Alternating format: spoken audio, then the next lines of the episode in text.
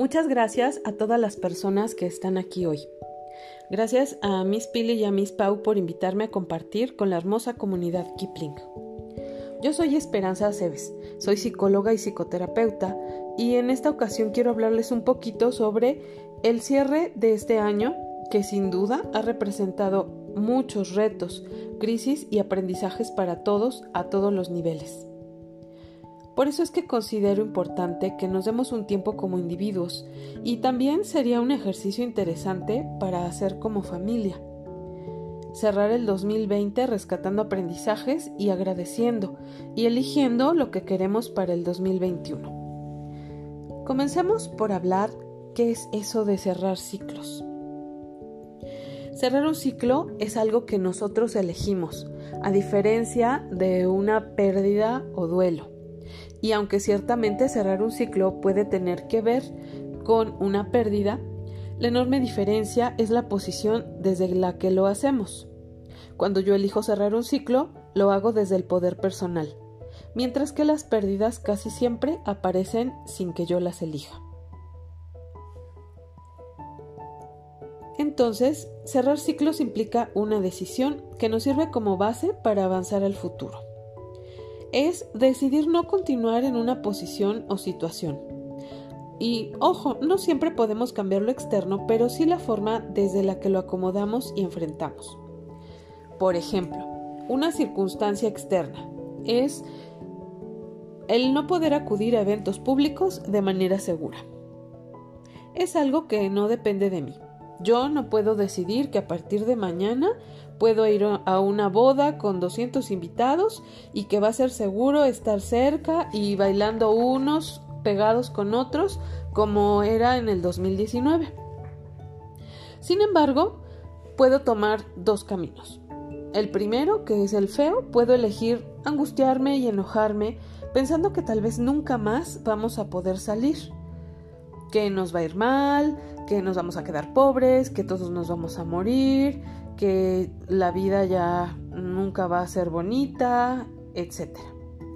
Y ciertamente no podemos cambiar el presente, pero la verdad es que tampoco podemos predecir el futuro, ni bonito ni feo.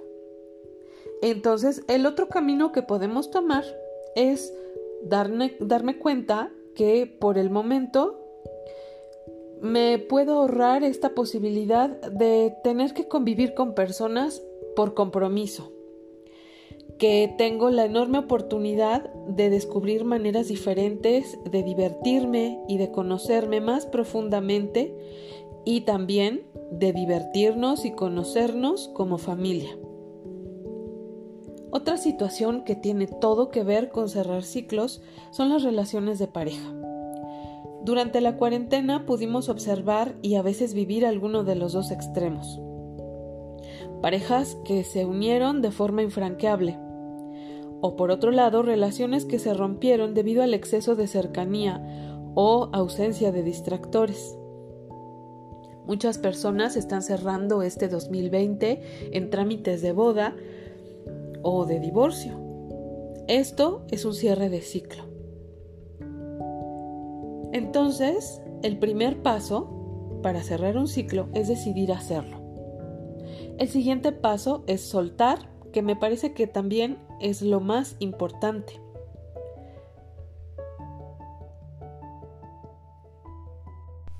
Quiero detenerme un poco aquí para que todos los que escuchan puedan ir pensando en qué ciclos van a cerrar y qué tienen que hacer.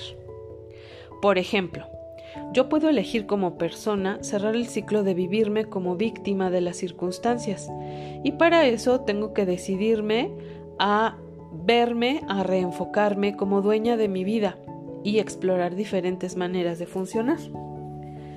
En lo externo, por ejemplo, puedo elegir cerrar el ciclo de una relación abusiva o que ya no tiene nada en común conmigo. Obviamente tengo que decidirme a soltar la comodidad o la costumbre y elegir la posibilidad de pasar a otra etapa de mi vida, sabiendo que en primer lugar voy a estar bien conmigo misma. De igual forma, como familia podemos cerrar ciclos de malos hábitos, adicciones, etc. Obviamente esto también lo podemos hacer a nivel individual. Otras opciones de cierres de ciclos como familia es, por ejemplo, cerrar el ciclo de no comunicarnos adecuadamente, de fomentar o permitir hábitos destructivos o que invaden a otros. Para cerrar ciclos es efectivo hacer algún ritual que represente el final de esta etapa. Por ejemplo, podemos escribir una carta y quemarla. O si es algo que vamos a hacer con los más pequeños de la carta,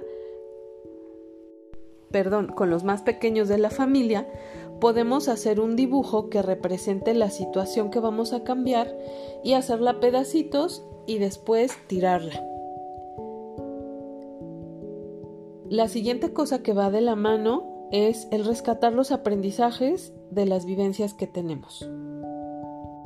Es importante rescatar cosas que no veíamos, así como vivimos realidades que nos llevaron a cerrar ciclos, también estas nuevas realidades o estas situaciones que tuvimos que vivir nos dejaron aprendizajes con todo y el dolor o la incertidumbre que pudimos vivir el poder pasar tiempo a solas o pasar tiempo en familia, descubrir o desarrollar nuevas habilidades, todos tenemos algo que podemos agradecer en este 2020, empezando por el hecho de estar vivos. Finalmente, para hablar de qué vamos a elegir en el 2021, es muy importante saber un poquito acerca de cómo funciona la mente humana. Seguramente a todos nos ha pasado que queremos comprar algo que puede ser desde, por ejemplo, un pantalón de tal característica o de tal color, hasta algo más grande como un coche de tal modelo o de tal marca. Y cuando estamos muy enfocados en que queremos adquirir ese objeto, salimos a la calle y lo vemos muchas veces en la calle. Si se trata del pantalón, vemos que muchas personas traen un pantalón de ese modelo o de ese color que es el que yo me quiero comprar. Si se trata de un carro, me voy topando en, en, cada calle con carros de ese modelo o de esa forma de la que yo me quiero comprar un carro. ¿Qué pasa con esto? Lo que pasa es que la mente humana es como pues como un perrito bien entrenado como estos perritos que van a recoger las presas que los amos cazan. Bueno, así es la mente humana.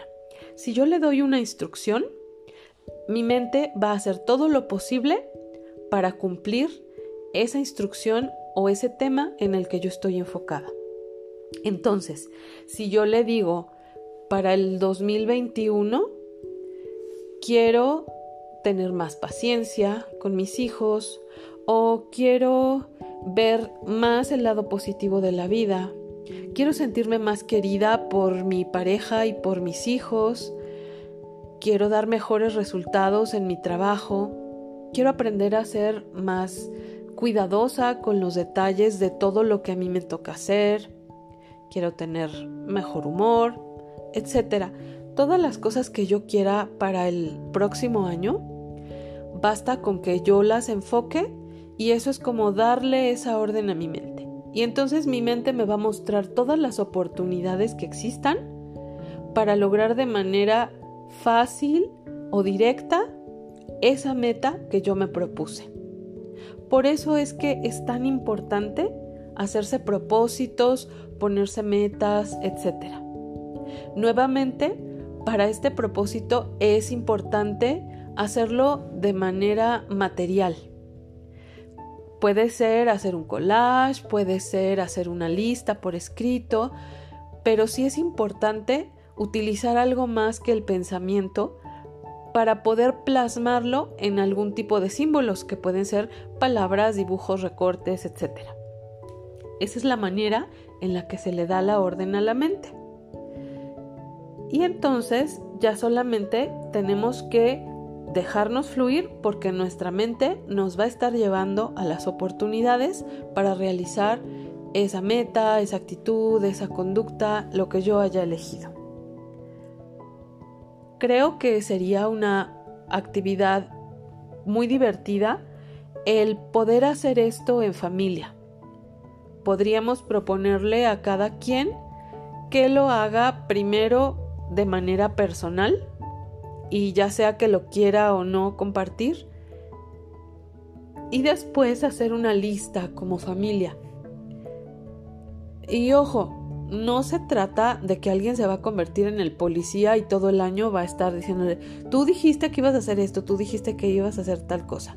Simplemente se trata de hacer cosas que nos van a unir más como familia, que nos van a hacer sentir más en el equipo en el que queremos jugar.